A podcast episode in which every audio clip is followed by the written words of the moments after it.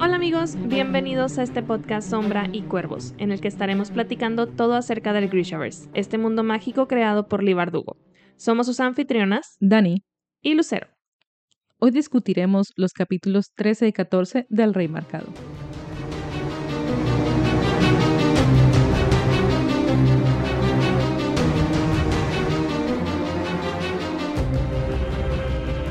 Nuevamente bienvenidos y gracias por acompañarnos en esta nueva emisión que es nuestra sexta sesión discutiendo el Rey Marcado y ya estamos casi llegando a la mitad de nuestras sesiones. Tenemos programadas 14 me parece, entonces ya estamos cada vez más cerca de, de la mitad y poco a poco las cosas se van poniendo más interesantes en este bloque y en este bloque terminamos una parte del libro, vemos que, que termina ahí una página, una página negra y dejamos a nuestros protagonistas en, en algo misterioso. Pero antes de llegar al capítulo de, de Soya, vamos a comenzar con Nina, que la habíamos dejado con Hane o Hana o Han, como le quieran decir. Hannah Eh, es nuevo. Han es nuevo, ¿verdad? Yo le digo Hane siempre. Eh, pues los dejamos en un, como en una taberna, ¿no? Algo así. Estaban ahí resguardándose de la tormenta y ahora van camino a encontrarse con Adric. Y, y bueno, siento que como que no pasaron tantas cosas en el capítulo de Nina, pero a la vez sí sucedieron como muchas revelaciones y hay un desarrollo en la historia. Sí, definitivamente hay varios desarrollos. Por un lado, tenemos a una Nina que no, no me sorprende en absoluto como estos eh, comentarios internos que tiene. Eh, tenemos a, a la Nina de Seis de Cuervos que decía que coqueteaba con todo mundo, ¿no? Y, y aquí la vemos, si bien no coqueteando a lo mejor de manera abierta con, con Han, sí haciendo estos comentarios de lo gloriosa que se ve con su cabello suelto y de la magnificencia de, de la mm, estatura de Han y demás, ¿no? Entonces como que te quedas de, hmm, algo está sucediendo aquí. Eso por, por un lado, ¿no? Eh, y, creo que seguimos todavía con, con esto, pues con este desarrollo sobre, bueno, el descubrimiento que hizo Nina, ¿no? En el bloque pasado de los poderes de, de Han. Y, y cómo vemos que pues Nina la, va- la, la está tratando de empujar, ¿no? A aceptarlos un poquito más, a no considerarlos de una manera, pues, a no tenerles miedo, a no tener, pues, no diría que no ocultarlos porque sabemos las consecuencias del poder Grisha en, en Fierda, pero a aceptarse a sí misma como, como Grisha. Y sobre todo de dejar de verlos como algo no natural y, y que tenga noción, ¿no? De que, bueno, si bien no es aceptado en, en Fierda, como dices, sabemos de, del riesgo que corre su vida si los usa en público. eh, también sabemos que los Grisha se debilitan si no, lo, no los usan. Entonces Nina, eh, ya al final de este capítulo vemos que está enseñándole o va a enseñarle a, a usarlos, por lo mismo para que ella también pueda tener, pues simplemente una mejor salud, no se mantenga fuerte y no se debilite como, como encontramos a Lina al inicio de la, de la trilogía. Sí, de hecho, está este comentario que hace Han que dice que le gusta usar su poder. Dice, me odio a mí misma cada vez que lo hago, pero siempre quiero repetir. Entonces, es, creo que ese, mm, e- esa atracción, ¿no? Que, que tiene el mismo poder de sígueme usando y te vas a sentir mejor, casi como si fuera este, una droga, ¿no? El, el mismo poder. Entonces, creo que, creo que sí, el hecho de que Nina le empiece a, a enseñar a, a controlarlo y a utilizarlo de, de mejor manera, pues va a ser bastante benéfico para, para Han. Por un lado, digo, no sé qué tanto se esté eh, tragando la mentira a Han de que Nina no es, que simplemente es su hermana y que por eso aprendió a eh, las técnicas y demás, porque es muy detallado, ¿no? Lo que le está diciendo de las formas para, para utilizarlo de mejor manera y demás. Pero bueno, por lo pronto esa es la, la coartada de Nina, que su hermana era Grisha, que ella estaba presente en las lecciones y pues nada más está repitiendo, ¿no? Lo que, lo que pudo ver ahí. Entonces vamos a ver cómo, cómo siguen desarrollándose estas lecciones con Han, cómo sigue desarrollándose la relación con ella y sobre todo pues cómo siguen avanzando en esta misión, ¿no? Porque igual ya cuando, cuando Han se va y tenemos nuevamente a, a Adric y a Leoni con, con Nina, pues volvemos, ¿no? A lo que es la misión original y ahora sí ya Nina les revela estas, de estas voces, em, pues sí, ¿cómo las llamarías? ¿Voces o pensamientos que escucha de los muertos? Pues fíjate que no, no sé qué nombre ponerles tampoco, porque tal vez voces es mucho, pero sí es un llamado que ella siente y que escucha. Lo comparábamos con las voces de, Matthias que ella sentía que escuchaba, pero estas mismas voces le permitieron pues revelarle que lo que escuchaba no era Matthias, sino era su propia conciencia o su propia mente eh, respondiéndole, a diferencia de estas voces que sí le están llamando, si es algo que escucha y que siente. Entonces, a pesar de que no tengo un nombre para, para ello, sí reconocemos que es algo fuerte, que es algo constante y es algo que se ha mantenido pues una, con la misma intensidad, si no es que más en ella. Y me, me da gusto que lo haya podido compartir con, con Leonie y Adric, porque si bien eh, Nina siempre tiene planes, ¿no? Formas de, de, querer revelarse o de, o de salirse con la suya, de hacer su plan por su cuenta, eh, sobre todo porque ya, ya ha trabajado siguiendo órdenes de alguien más y haciendo su, su propios plan, sus propios planes. Eh, al final de cuentas, Adric es quien, quien es el líder de la misión, por lo tanto tiene que enterarlos y es mejor que, pues que lo hagan juntos, ¿no? Porque una sola Grisha eh, y además con los poderes de Nina que todavía está redescubriéndolos y todo esto, eh, que tenga ayuda de, de otros Grishas, pues sabemos que son poderosos, tanto Leoni como Adric, va a servir de algo, ¿no? Tendrá un beneficio, tendrá un, un mejor apoyo y podrán planear algo juntos. Eh, ahí están viendo también cómo, cómo podrán apoyarse de, de, de Hane, cómo podrán pues suena feo, pero utilizarla para sacarle información, para que les revele eh, si saben algo ¿no? de los de los ires y venires de los soldados y la tal vez la la, la madre madre del manantial. Sí, la madre del manantial. Madre del manantial sabe algo más que les pueda ahí compartir o, o sacar algo más de información. Entonces, siento que hay mucho que tiene, tienen que hacer todavía ahora con el descubrimiento que hizo Leoni de, de que estaba tratando de sacar los, los contaminantes y parece que absorbió un poquito de ellos y, está, un poco, está sintiéndose mano, tiene una fiebre y, más adelante logran eh, pues mejorarla. Aún así, no sé, como que surgen más incógnitas, ¿no? Porque estaba ahí la duda del, del. Sí, Sí, está muy turbio todo el asunto de, de las aguas y como que todo el veneno. Ajá, juego de palabras turbio. Eh, este, como, pues sí, no sabemos, no sabemos si a lo mejor vamos a tener nuevamente este elemento de, de la parem involucrada por ahí, porque cuando nos mencionan, de entrada Nina, Nina menciona, ¿no? Que también ella se ha estado sintiendo como que un poco mal y que sospecha que incluso en la misma mordida de los lobos hubiera algo. Eh, menciona lo que es la parem como tal y luego tenemos eh, la revelación de que Leoni pues estaba sintiéndose mal como mencionabas ahorita que de hecho eh, mencionabas no antes de que iniciáramos a la grabación que te recordaba un poco a um, lo de la mamá de Jesper, de cómo, bueno, pues sabemos que Leoni está trabajando con los venenos y ya les había dicho de que pues trabajar con los venenos es algo tricky, ¿no? O sea, tiene, tiene su chiste. Y pues cualquier cosita que salga más, algo que absorbes de más, pues te puede, te puede llevar a la muerte. Lo sabemos de primera mano con, con la historia de, de la mamá de, de, Jesper. Entonces, pareciera que algo, algo similar es lo que está pasando con ella en este momento. Quizá no a tal medida. O sea, aparentemente ahorita, por lo que nos han dicho, solo es un malestar por a lo mejor cierta dosis que, que llegó a absorber o que llegó a, a ingerir. Entonces, eh, habría que ver, ¿no? Realmente si pues esto del, del, de los venenos, de las aguas turbias y demás, pues se va, va a seguir cobrando fuerza dentro de la historia o si simplemente es como un escalón más así, a llevarnos a, no sé, la, la revelación de qué es lo que están haciendo en esas, en esas fábricas y cómo se liga con, con las voces o el llamado que, que está siguiendo Nina.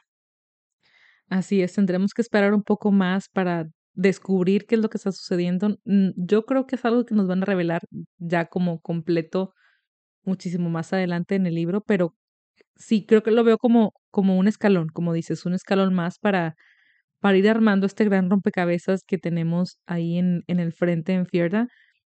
Pero bueno, dejamos a una Nina ahí con muy, ¿cómo decirlo? Encantada. Creo que está entretenida. Está entretenida. con las lecciones. Muy entretenida y muy encantada ahí haciéndole ojitos a Hane. Eh, así que pues hay que ver en la siguiente, en el siguiente bloque, a ver si nos encontramos otro capítulo de Nina. Y bueno, vamos a seguir entonces con el capítulo de Soya. El día de hoy solamente vamos a hablar de dos capítulos, entonces ya este es el último. Y la verdad es que creo que fue una muy buena manera de cerrar este bloque porque nos dejó con muchísima intriga el final de este capítulo.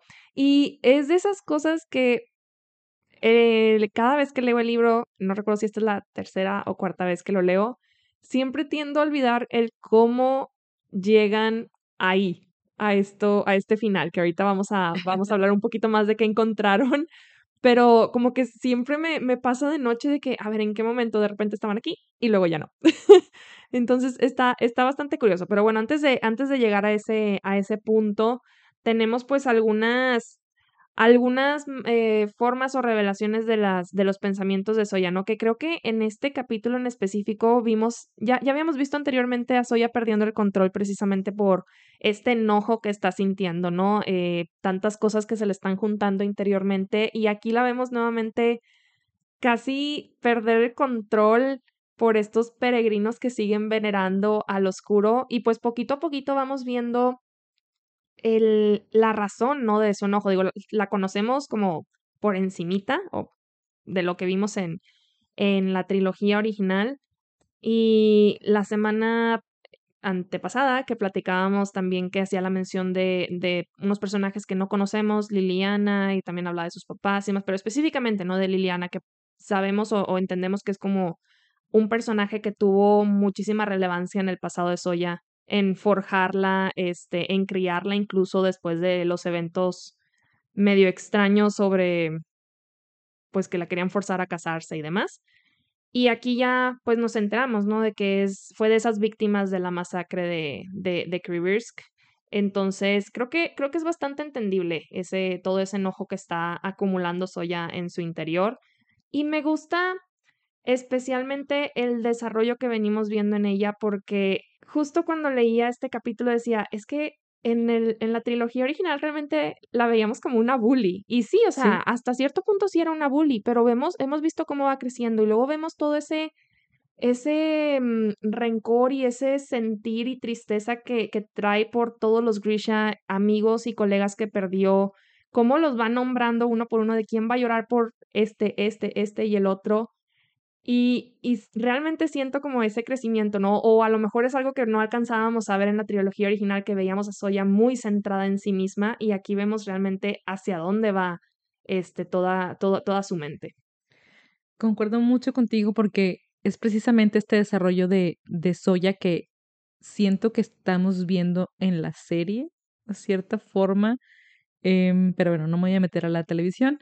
Eh, pero sí verla o, no nada más lo que nos revela del pasado respecto a su familia, que sí es bastante y estoy segura que nos van a dar más información de eso más adelante, pero hasta ahorita también lo que nos menciona de Alina, eso me impactó mucho porque como dices, la veíamos como un una bully en la, en la trilogía, siempre como celosa de Alina, molesta, eh, hasta tratándola mal, ya sabemos muchas cosas que pasaron, pero aquí en este punto donde admite, ¿no? De que le había tomado mucho tiempo ver a Lina como una rival, dejar de verla como una rival y, y poder entender, ¿no? De que le envidiaba por, por el favor que tenía del oscuro, por sus dones, por muchas cosas y, y ahora no, ahora ya sabe que, que es una aliada que, que puede confiar en ella, ¿no? Porque incluso mencionan que mandaron un carruaje a, a porque ella hay una pareja que, con, quienes podían confiar en los secretos de la corona. Y pues sabemos que se refieren a Alina y Amal, que están en sí. Entonces, eh, ver cómo es este cambio, ¿no? Eh, en, en, el personaje, ese gran desarrollo que tiene, que obviamente en la trilogía no podemos ver, y esta, como dices tú, todo, cómo la habíamos centrado en sí misma y ya que la conoces, ves su pasado, pues nos hace entender más, ¿no? Siento que era como una fachada nada más. Siempre ha habido mucha profundidad en ella, muchos matices que no, no nos dábamos cuenta, pero ahora que cuando volvimos a leer la trilogía, o sea, ya sabiendo todo esto y viendo los, los no sé, como el actuar de ella en, en la trilogía, si dices de que, ay, pero hay, hay más, hay más soya, hay más Soya que, que, que, hay que descubrir y que ya quería que descubriéramos todos juntos. Hay un personaje muy interesante y me da gusto que lo estemos descubriendo.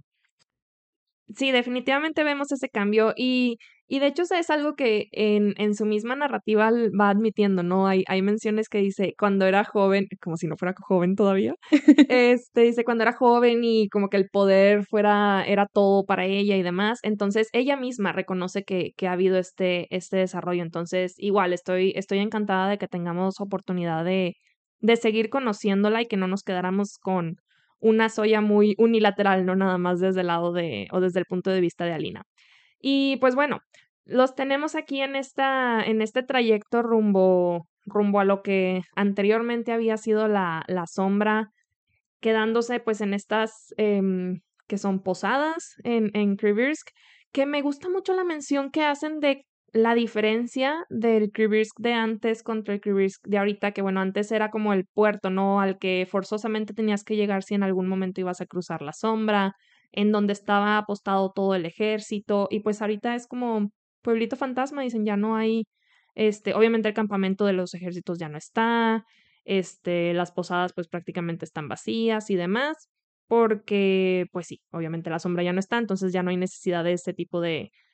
Em, ¿cómo lo dirás? Como, mm, olvidé la palabra, pero bueno, del lugar antes de entrar.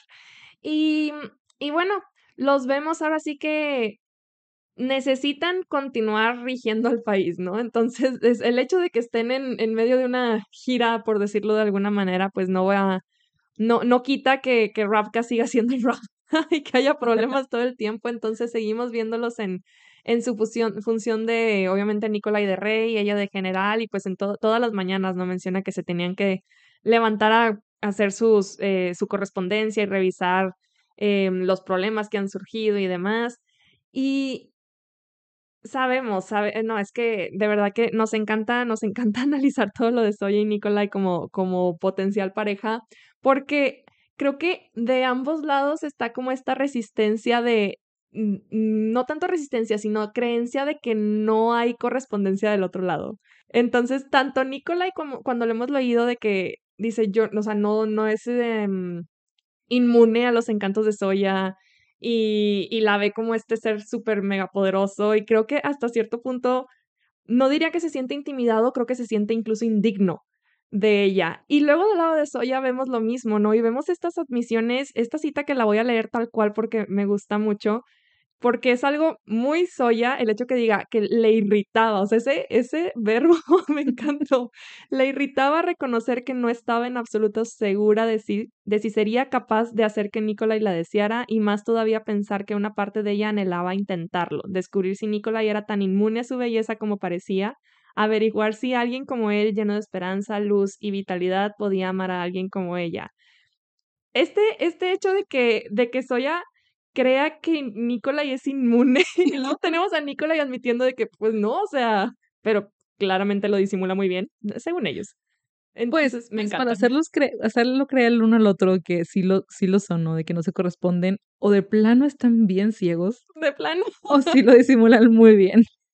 una de dos, una de dos, pero, pero sí, y también es, es muy triste el, el, el pensar en bueno, Soya, ¿no? Cuando se pone a pensar en, pues, ¿qué va a pasar con esta, esta intimidad, esta mm, facilidad que tenemos en nuestra relación cuando Nicola ya encuentre una esposa?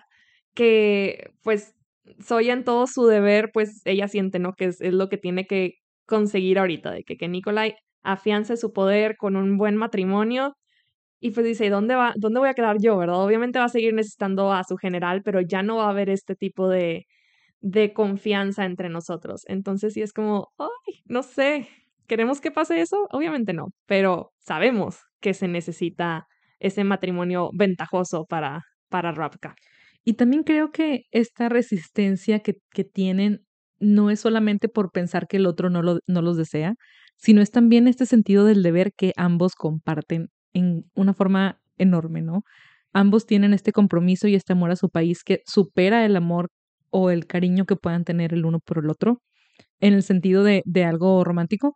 Entonces, pues creo que a Nicolai no le importa, bueno, sí le importa, ¿no? Porque sabemos que sí siente algo por Soya, pero aún así está dispuesto a sacrificar ese, ese anhelo por los beneficios que sería tener a otra, a otra esposa, a otra reina, que le pudiera asegurar la parte económica o una alianza política o todas las demás, ¿no? Y, y Soya también, o sea, sabemos que, que como dicen, le, irrita saber que no, que no estaba segura de esto, que sabe que las cosas van a cambiar, pero como dices, también sabe que es lo que se necesita hacer y está dispuesta a no hacer ningún avance con Nikolai con tal de que él consiga la, la esposa que el país necesita. Entonces vemos estos, esas dos personas que, como dices, se sienten indignos el uno del otro, pero a la vez se merecen tanto. Así que, ay, ya quiero ver qué pasa. Yo también, yo también, ya sigamos avanzando. Y bueno, ahora sí ya pasamos de todos estos eh, dimes y diretes políticos y, y demás y ya se van a dirigir a lo que es la sombra o bueno, lo que era la sombra, el océano. No recordaba, tantas cosas que no recordaba de esta parte. No recordaba que se movían en, en los esquifes todavía para andar en esa, en esa zona. No sé por qué pensé que llegaban a caballo.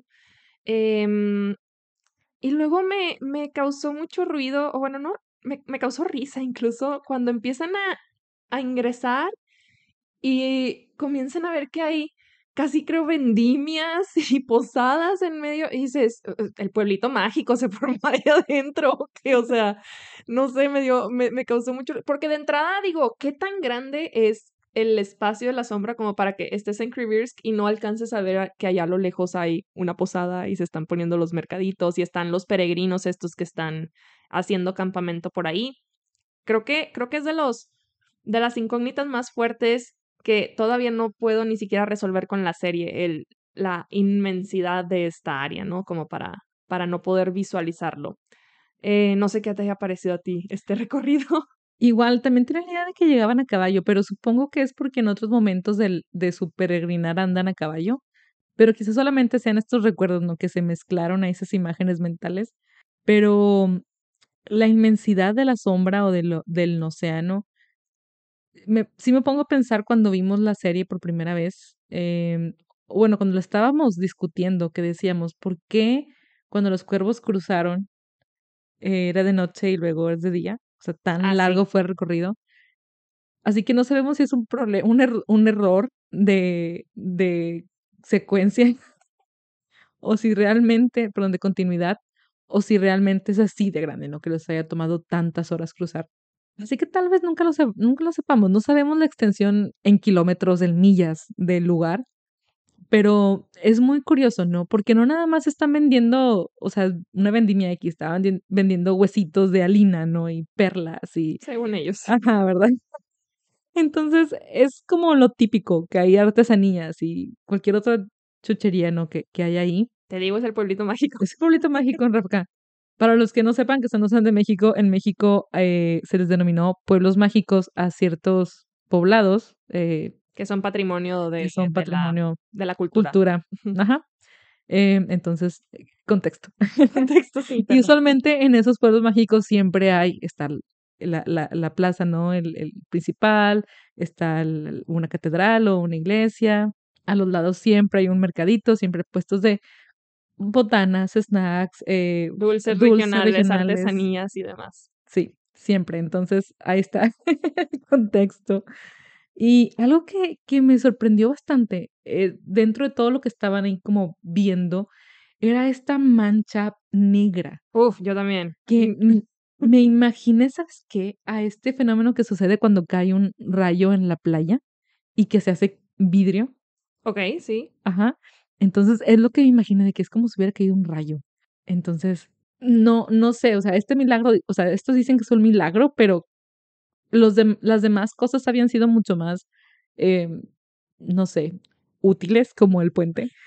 Útiles. Necesito cruzar de un lado a otro, arriba de huesos, claro que sí. Claro. Eh, o, por ejemplo, con un sentido más eh, devocional, tal vez, como la- lo de las lágrimas y las rosas de Santa Elisabetta. Pero en este caso, bueno, sí es para la devoción de, de estos peregrinos. Sin embargo, no vemos algo, no sé, como más grande, monumental. Representativo de lo represent- oscuro, Ándale, de su representativo. drama. Exacto. Entonces, me, me, me tiene con dudas. Pero es interesante. Yo también, o sea, yo no recordaba esto y, y sigo como que en mi mente me cuesta un poco de trabajo visualizarlo. No sé si es literalmente un área negra sobre la misma arena o si es una especie de no sé, en mi cabeza lo veo como una piedra planita negra, como una obsidiana gigante flotando arriba de la arena. No sé, no sé. Así me lo imagino yo, como una obsidiana gigante planita, así sí. como, un hot cake de, obsidiana. Haga de cuenta, sí. Sí, está está súper curioso y te lo juro que no recuerdo haber leído eso en, las, en mis lecturas anteriores, no me acordaba. Claramente, no, es que tengo, tengo un déficit de atención increíble, entonces claramente no lo, no le puse atención a esa, a esa parte, en esta ocasión sí, pero todo esta, todos estos, estos peregrinos que están ahí de que esto es un milagro, como decías ahorita, y no, es que pobre Soya, o sea, cuando, cuando le hacen el comentario de que es que el oscuro amaba a Ravka y solo queríamos, que solo quería que viviéramos mejor. Y digo, por un lado, siento que ha de ser bien estresante verte como un reflejo, o sea, ver, eh, ver en ellos un reflejo de lo que, de lo que había sido ella, ¿no? Porque era la misma, la misma mm, idealización que tenían ellos, eh, eh, bueno, ella incluida, ¿no? Como, como miembros de ese, del ejército y del séquito principal de, del oscuro, ¿no? Que pues él era quien veía principalmente por los Grisha. Y pues obviamente ya, ya está eh, ya salió de esa, esa ilusión, ¿no? Porque le tocó de primera mano pues todos los, los asesinatos y todas las, las masacres que provocó. Pero claro que da coraje que incluso echándoselos en cara a los peregrinos de, o sea, ¿y tú crees que amaba a la chica a quien deformó y a este, todos los Grisha que asesinó y que todavía tengan la audacia de decirle, no, es que lo están difamando, casi creo. No, o sea, yo también lo hubiera levantado en el aire, así que vete. Es que, y fíjate que, lo que te comentaba hace un momento antes de, antes de empezar a grabar, era que Soya está enfrentándose a muchas cosas. Como dices, lo del reflejo, no lo había pensado así, pero sí es cierto, es el reflejo de quién era ella antes, esa devoción que tenía, esa devoción ciega al oscuro que por muchos años tuvo porque fue con lo que creció. Pero también vemos a una Soya que está enfrentándose a recuerdos traumatizantes de la guerra. Eh, no nos habíamos puesto a pensar tal vez en el estrés postraumático que con el que están viviendo no solamente Soya, sino también Nikolai, Jenia, David, Tamar, Tolia, todos ellos a su corta edad han vivido cosas horribles.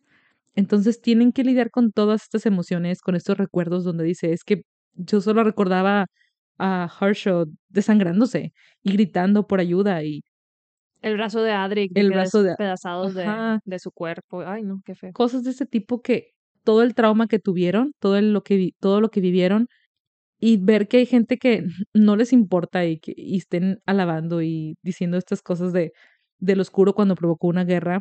Em, entonces sí es muy muy fuerte y como dices, tal vez nosotros también hubiéramos hecho lo mismo, ¿no? De que váyanse todos, ya no los quiero ver, no sé, lárganse, ¿no? Bye, bye con ustedes y aviéntales la tormenta encima. Entonces, no sé, no sé, no sé qué, mm, qué nos tenga el futuro de este libro porque sin duda habrá más desarrollo de los personajes, obviamente, Soya va a crecer bastante porque se está abriendo más, al menos del punto de vista, o sea, desde donde la vemos en su mente, pero también vemos que sí le dice ciertas cosas a Nicolai. Y que Nicolai también le dice, ¿no? De que no no puedo creer que me veas así como si hubieras dejado de creer, algo así le menciona. Ajá, sí, sí, sí. Entonces, hay ya como esta parte de ser más vulnerable ante Nikolai y siento que eso va a hacerlos crecer a ambos. Sí, definitivamente, porque estamos acostumbrados a una soya muy hermética que se guarda todo y creo que eso mismo, o sea, el, guardarse tantas cosas es lo que la lleva también a, a estos episodios en los que de repente todo sale de ella, ¿no? Al mismo tiempo. Entonces, sí, el hecho de que, de que aprenda a confiar en sus, en sus amigos, que poco a poco se incline más tanto en Nicola y en Genia, en Toli Tamar y demás, pues le van a, le, va a ayudar bastante, ¿no? A, a lidiar con, con todo ese estrés postraumático, como mencionas. Y pues ahora sí, llegamos a lo que es el final del capítulo que nos deja bastante consternados porque por un lado pues tienes eh, a Soya, ¿no? Que está eh, pues terminando este mini ataque de aire y arena y demás contra los peregrinos. Y de pronto nada más leemos de que como que se sintió mareada y demás, y dices, ah, pues a lo mejor fue como que por tanto poder que está utilizando, ¿no? No es que hayamos visto que algo así le pasara anteriormente, pero no sé, hasta, hasta un punto podrías considerarlo como algo normal, ¿no? Pero luego ves que Nikolai también está sintiendo como que esos efectos y luego de la nada ya no están en donde estaban anteriormente y es como, ¿qué acaba de pasar? Sí, porque vemos que Nikolai se iba a caer y ella, como dice, se marea y puede ser el efecto del poder o simplemente la confusión ¿no? que causó, porque dice que todos los eh, peregrinos empezaron a correr, pero supongo que las tiendas que había ahí debían seguir ahí, ¿no? No, no levantó, no arrancó todo lo que estaba en, e, en, ese, en ese suelo, en las arenas, y simplemente ya no estar ahí y, y, vemos a Yuri, ¿no? De, es que es un milagro. Y Nicolai, no, es una trampa. Es una trampa. No, y deja tú, mencionan que hay un castillo allá al fondo hecho como con las mismas arenas. Y dices, ¿y eso de dónde salió? Y luego dice, se oyó otro aullido y otro más. Después, con, un, con el estruendo de un trueno, unas siluetas oscuras parecieron desprenderse del palacio y avanzaron hacia ellos a una velocidad increíble. ¿Qué rayos está pasando? Ya el hecho de que digan unas siluetas oscuras o sea, se escucha bien sospechoso porque ya, ya estamos como muy programados, ¿no? Cualquier cosa oscura muy probablemente viene de la misma persona, pero no lo sabremos hasta el siguiente bloque. ¿Qué tal si son Nichaboya? Espero que no. Esperemos que no.